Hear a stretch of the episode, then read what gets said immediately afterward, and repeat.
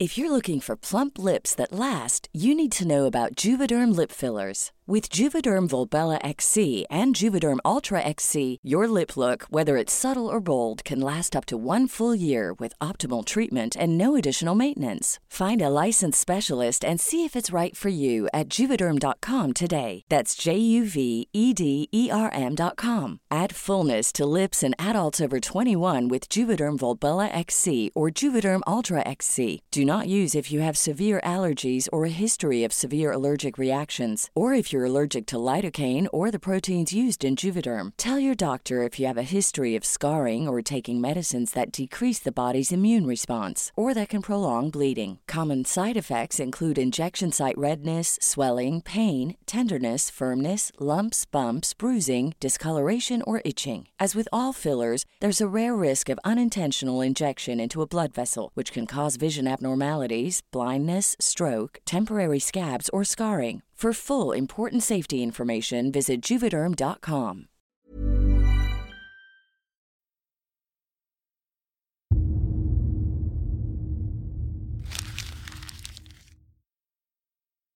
Seguirle el ritmo al país no es cosa fácil, pero en este espacio intentaremos, semana a semana y en 25 minutos, comprender juntos lo que sucede en el territorio que habitamos.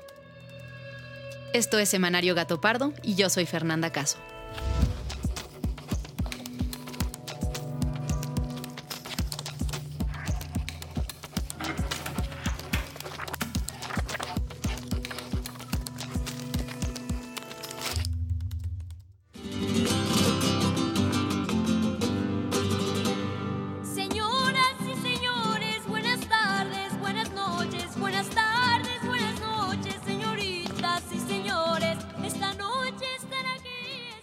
Es temporada de Día de Muertos y muchos de ustedes habrán tal vez notado que de unos años para acá, la popularidad de esta tradición mexicana explotó de una manera inimaginable.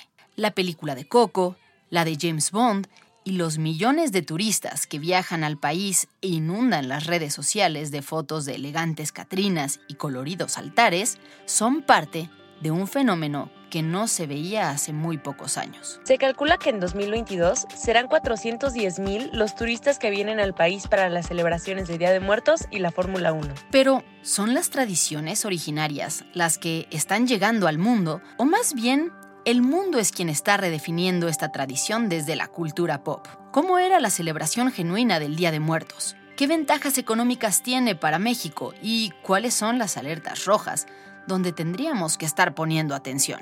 De este tema vamos a hablar en el episodio. Pero antes de entrar de lleno al tema, revisemos qué más pasó esta semana.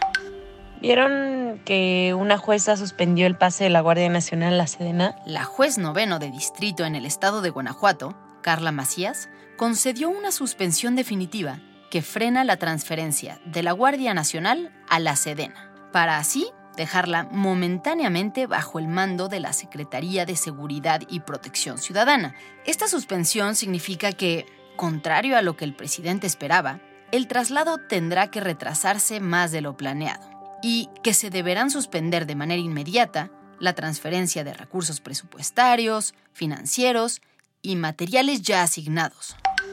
Lo que sí tenemos que meter es la noticia de la joven violada en el CCH Sur. O sea, se me hace neta indignante que este tipo de cosas sigan ocurriendo en las instituciones públicas. El 17 de octubre, alrededor de las 4 de la tarde, una joven del Colegio de Ciencias y Humanidades Plantel Sur fue abusada sexualmente en los baños del campus.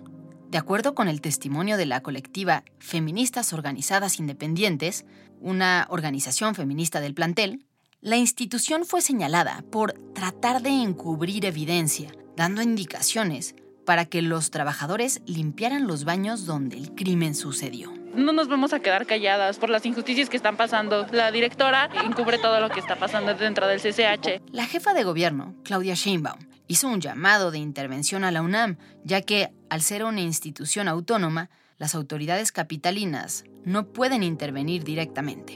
En los últimos cuatro años, según la Coordinación para la Igualdad de Género de la UNAM, las denuncias por violencia de género han aumentado un 1.300% desde que se implementó el protocolo para la atención de estos casos.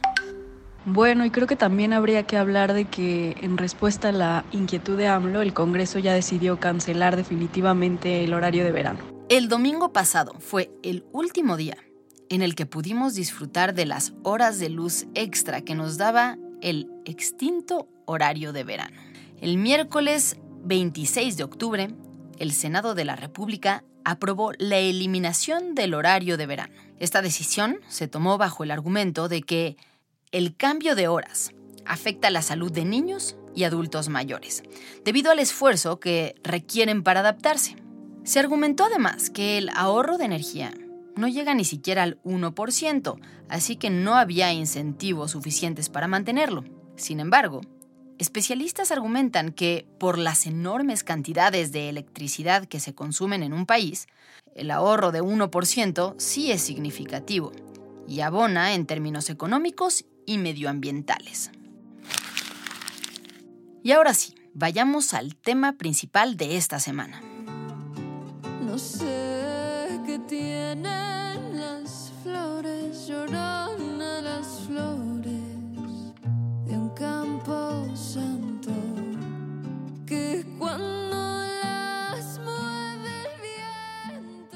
Este fin de semana vimos cómo las calles de la Ciudad de México se inundaron de personas caracterizadas de Catrinas y Catrines en el gran desfile de Día de Muertos. ya ha iniciado este mega desfile dedicado al Día de Muertos, en el que se espera, claro, un millón de visitantes según las autoridades. La imagen es espectacular.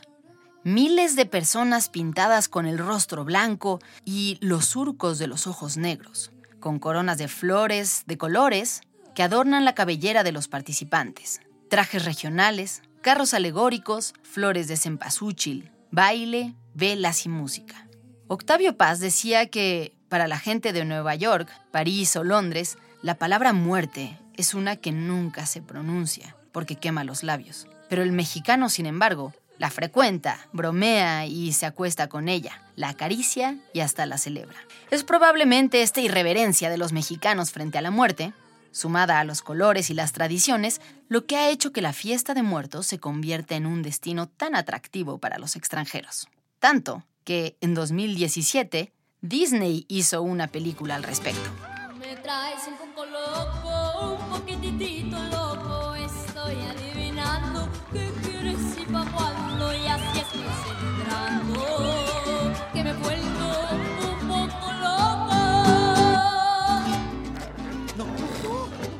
Esta historia, que cuenta el viaje de un niño mexicano hacia el inframundo en busca de sus seres queridos, se convirtió en una película que recaudó más de 800 millones de dólares en taquilla y obtuvo dos premios Oscar, a la mejor canción y a la mejor película animada.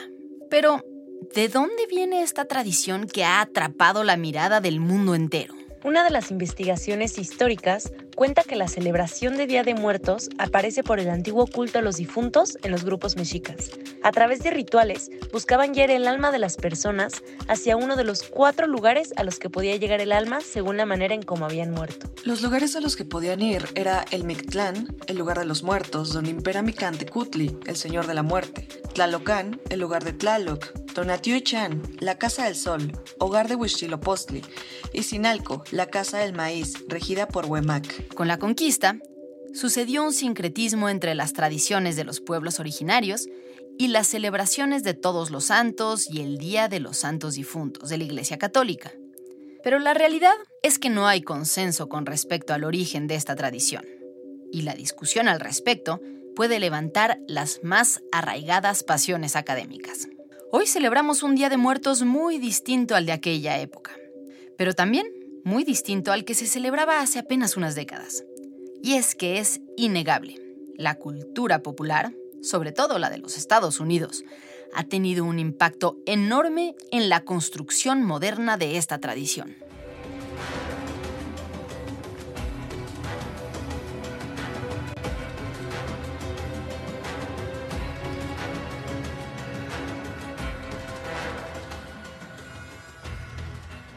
El desfile del Día de Muertos de la Ciudad de México se realiza desde el 2016, después de que estrenó la película 007, que se rodó en 2015, aquí en la ciudad. El director de la película, protagonizada por Daniel Craig como el agente James Bond, pidió que se crearan escenas donde las Catrinas y los Catrines inundaban las calles de la Ciudad de México mientras sucedía una escena de acción.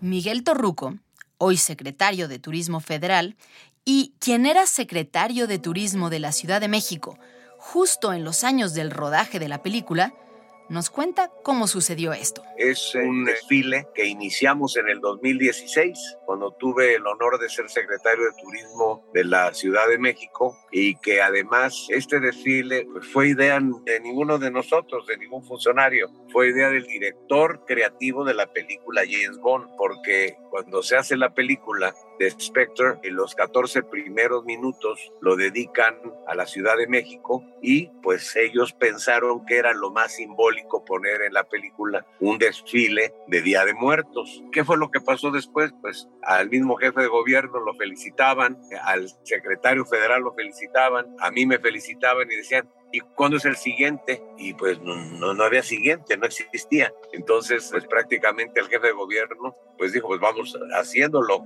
eh, lo organizamos y dio muy buen resultado. Ahora, ese desfile se organiza todos los años. El impacto que tanto el desfile del Día de Muertos de la Ciudad de México como todos los eventos que se organizan en los estados han tenido en términos económicos es brutal.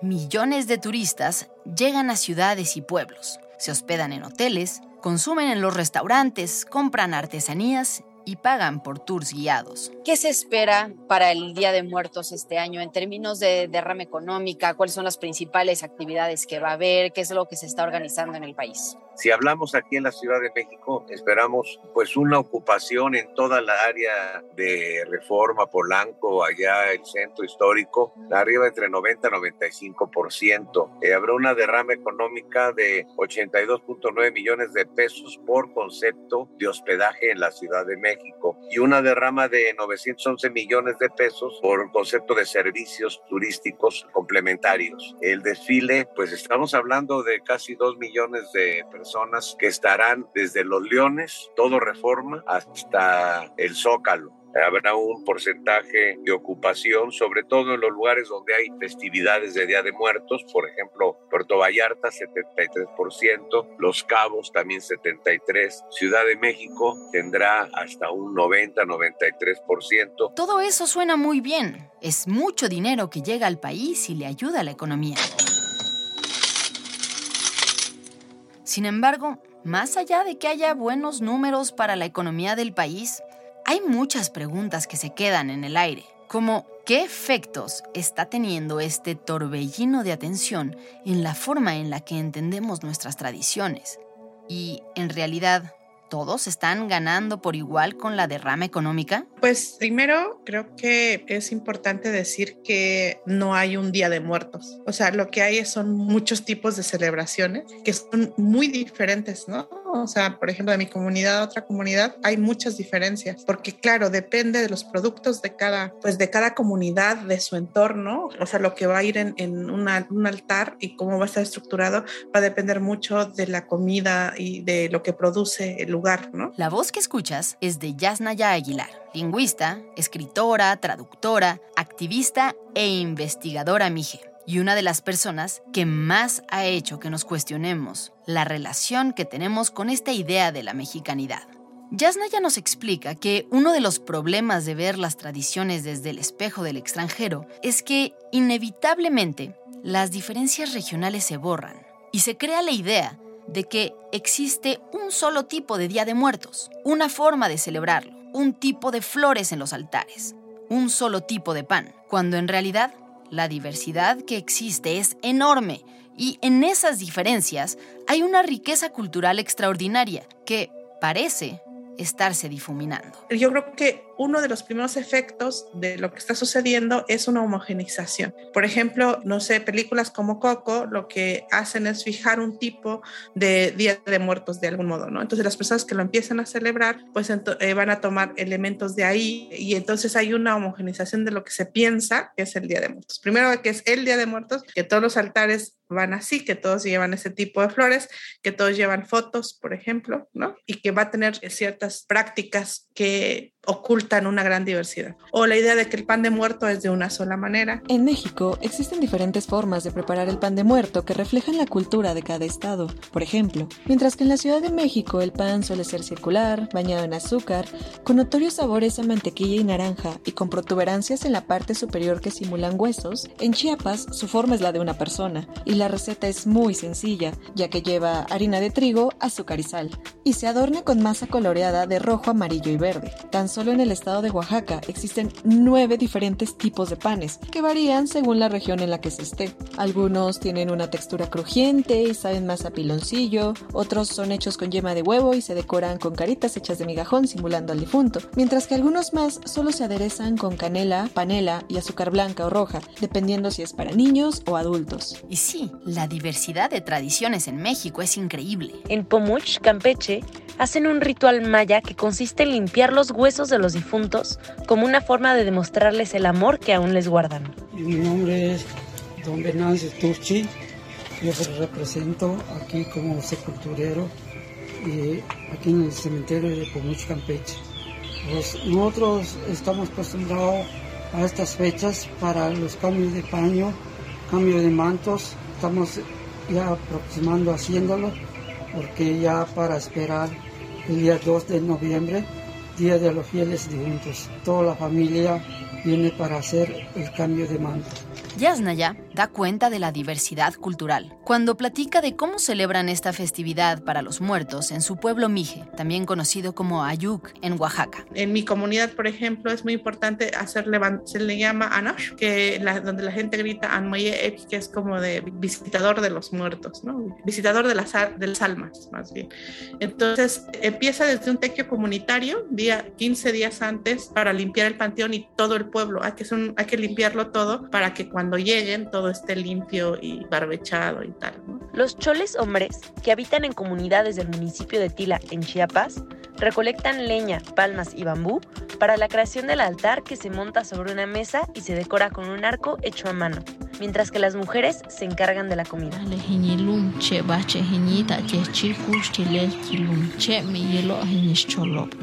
Los mayos de Sinaloa y los lloremes tienen la costumbre de colocar un entarimado hecho de carrizo y cuatro arcos pequeños. Lo conocen como tapanco o la mesa del difunto. Debe tener una cruz en medio y estar en un lugar alto, o al menos tener una altura de metro y medio o hasta dos, pues se sabe que los muertos vienen de arriba y son guiados por los olores de los alimentos, flores y materiales con los que se ha hecho su velador. Es en estas fechas cuando la comunidad indígena Lloreme honran a las almas que se han ido con uno de los rituales más antiguos conocidos como tapanco. El tapanco es un altar hecho de palo de mezquite, palmas y carrizo donde se colocan las ofrendas a los fieles difuntos. Sobre la individualidad de todas estas tradiciones, en realidad poco se sabe. La versión que se ha exportado al mundo es bastante uniforme, una especie de concentrado que destaca ciertos elementos y borra el resto para convertirla en, entre comillas, la tradición oficial. Hoy es el día de muertos y vengo a la pachanga al son de los mariachis, molito con fritanga, con flor de Pero el problema es que esto no solo sucede con la festividad del Día de Muertos. La reducción de las identidades individuales es algo que sucede con frecuencia en el país. Según nos explica Yasnaya, en realidad, los habitantes de México somos tan distintos que difícilmente nuestras experiencias de vida son equiparables. Si uno piensa, por ejemplo, en una niña menona de Chihuahua, o un joven que trabaja en el sector financiero en la Ciudad de México, o un campesino indígena de Chiapas, en realidad, ¿qué los hace a todos similares? Según Yasnaya, el único factor común es la ley que dice que son mexicanos y que, por tanto, les aplican ciertas leyes. Pero en realidad no hay ningún contenido cultural homogéneo. para poder llenarlo de contenido cultural, el nacionalismo mexicano ha agarrado elementos, sobre todo de pueblos indígenas, para generar un licuado donde le pone el mariachi de Jalisco, la cochinita pibil de Yucatán, la china poblana, los textiles de los pueblos indígenas y el Día de Muertos para decir esto es mexicano. Pero no, entonces lo que está pasando con Día de Muertos es que lo están agarrando como un ingrediente más para meterlo a ese licuado que es la cultura mexicana para que te lo bebas. La.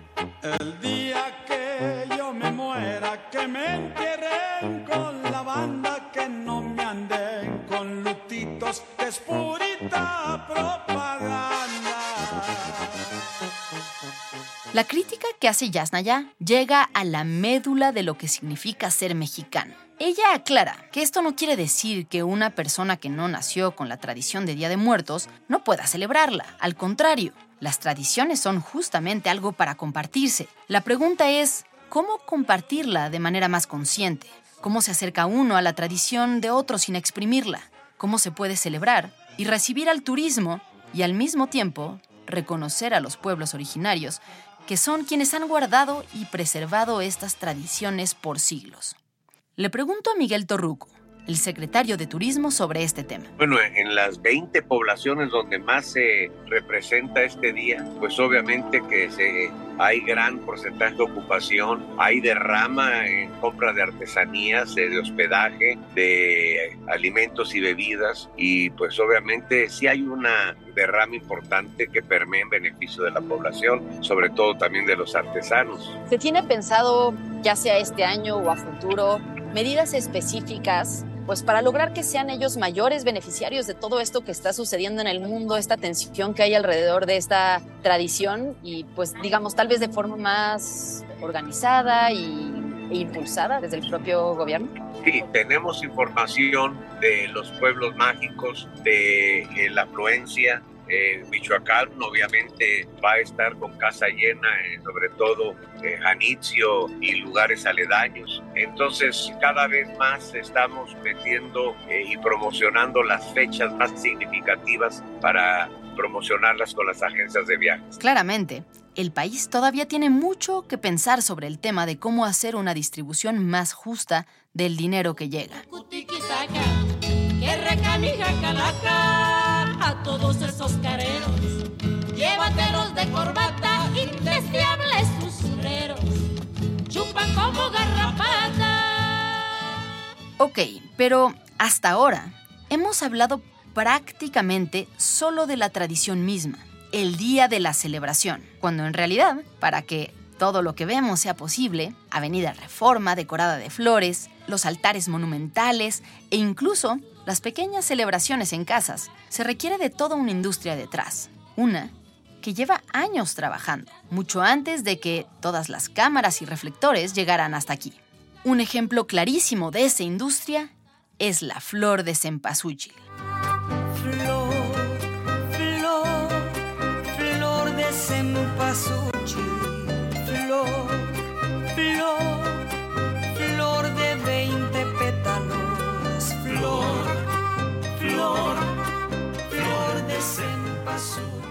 Pero, ¿es esta flor realmente tan importante? La respuesta es sí. México fue alguna vez el mayor productor mundial de estas flores, conocidas científicamente como caléndulas o tajetes, una categoría que incluye docenas de especies nativas de América Central y del Sur. La flor, cuyo color va del amarillo al cereza, tiene un olor distintivo que se cree que guía a los muertos de regreso a casa. Pero además de su función en el Día de Muertos, el cempasúchil tiene colorantes que se utilizan, por ejemplo, en suplementos para la salud y para colorear las yemas de huevo o el pollo. El mercado global de estos tintes, conocidos como carotenoides, tienen un valor de 2 mil millones de dólares. Para conocer más del tema, entrevistamos a Miguel Ángel Cerrato. Él es académico de la Universidad de Chapingo y forma parte de la red Sempoazóchitl, una red dedicada a la investigación de esta flor. La otra área que es la que estamos viviendo en este momento es, digamos, este torrente, ¿no? De este casi frenético torrente comercial de venta de macetas de cempasúchil. Y bueno, no solo las macetas, sino también la venta de los racimos florales. La cosa está así. El cempasúchil tiene un claro origen en nuestro país, registrado en tiempos de la conquista en el Códice Florentino es decir, en los apuntes que un fraile llevaba de la Nueva España a su país de origen. Ahí, el fraile hablaba de los beneficios de la flor, y por mucho tiempo fuimos los mayores productores. Pero en los años 90, la industria de los carotenoides, es decir, de los pigmentos de la flor, fue llevada a otros países como China, India, Estados Unidos y Perú. En los laboratorios empezaron a hacer modificaciones y mejoramientos a la flor para que se adaptara a las necesidades de la industria. Esto resultó en una variedad de cempasúchil o marigold en maceta que es más fácil de producir por los agricultores y que además se adaptó mejor al mercado porque es más pomposa y vistosa. A partir del año 2000, que también hay que precisar esto, ¿no? Si ahorita en 2022 se está vendiendo, hay un estimado de 15 millones de macetas que se van a vender, que sería una cosa, ahora sí que tremenda, ¿no? Es, no es cualquier cosa. En el año 2000 fueron 10 mil macetas. Y bueno, al respecto sí quiero también precisar eh, el nivel de avance tan alto el que han llegado, por ejemplo, los chinos. Los chinos sí tienen un conocimiento del genoma del cempasúchil. Y uno dice, carambas, ¿no? Eso es, es impresionante eso. Eso es, no sé, a nosotros nos hubiera llevado un buen de tiempo, que de hecho en México hubo un intento de hacer el genoma del cempasúchil. El problema del cempasúchil no es solo que se desarrollen las semillas en otros países, sino que no se está invirtiendo en México para hacer investigación y aprovechar los recursos que aquí tenemos. ¿Y esto por qué sería importante? Miguel me sigue contando. El ramo yo creo más importante es este, siendo que la planta esta es muy importante y que en este momento importamos semilla de cempasúchil para ornamental y que las variedades de cempasúchil no son mexicanas, sino las desarrollaron los hindúes o los chinos, incluso, ¿no? Hasta los peruanos, ¿no? Entonces, nosotros, ¿qué hacemos? Sin embargo, este hecho, el hecho de estar produciendo y consumiendo este tipo de macetas, de variedades extranjeras, el hecho mismo de hacerlo va a ocasionar o está ocasionando a corto, mediano y largo plazo un desplazamiento importante, quizá generando un riesgo de desaparición de genes que milenariamente se han ido conservando por esta tradición de cultivar al cempasúchil para Día de Muertos en pequeños predios. ¿Es un problema que se siembren y vendan flores de otros países? No por sí mismo, no tendría por qué ser un problema. En realidad, esto podría generar mayor biodiversidad si se hace con el debido cuidado. El problema, según me explica Miguel, es que no se cuide y se invierta en lo propio en lo mexicano. Y que no podemos permitir que eso pueda perderse. Como tampoco criticar irresponsablemente a los que en este momento están produciendo el cempasúchil de para maceta y vendiéndolo, porque son una fuente de ingresos. No podemos decir que están mal, lo que sí podemos decir, y además poner la atención a que son variedades transgénicas las que vienen del exterior o que van a acabar completamente con nuestros recursos genéticos, ¿no? Las tradiciones de Día de Muertos son una gran forma de que el mundo conozca a México, de que los productos e identidades locales encuentren canales para atraer al turismo y fomentar la cultura. Sin embargo, el riesgo que hoy corre México es que todo esto pase sin que nadie se detenga a pensar en los efectos secundarios que este torbellino mediático está teniendo en la población, en la historia, en la economía y hasta en el campo. Se puede hacer bien, sin duda, pero hay mucho que pensar y ajustar en el camino. Muchas gracias por habernos escuchado y gracias también a quienes hicieron posible este episodio. Alejandra González Romo, Guillermo Sánchez y Sandra Barba en la selección de temas y elaboración del guion a Joaquín León en el diseño creativo, María José Vázquez y Fabiola Vázquez como asistentes de investigación y Pablo Todd de Mano Santa por la producción sonora. Nos encontramos aquí mismo, la próxima semana, en Semanario Gato Pardo.